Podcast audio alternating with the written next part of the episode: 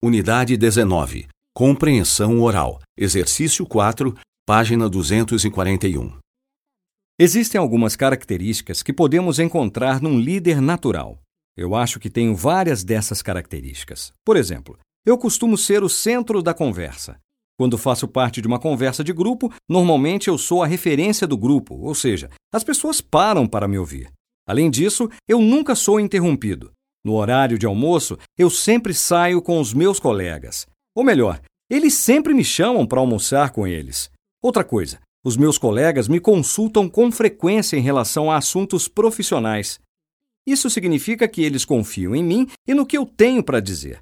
Em termos de chefia, eu me considero uma pessoa com forte autoridade, mas que sabe usar bem essa autoridade. Como se pode ver, eu acho que tenho motivos para me considerar um líder natural.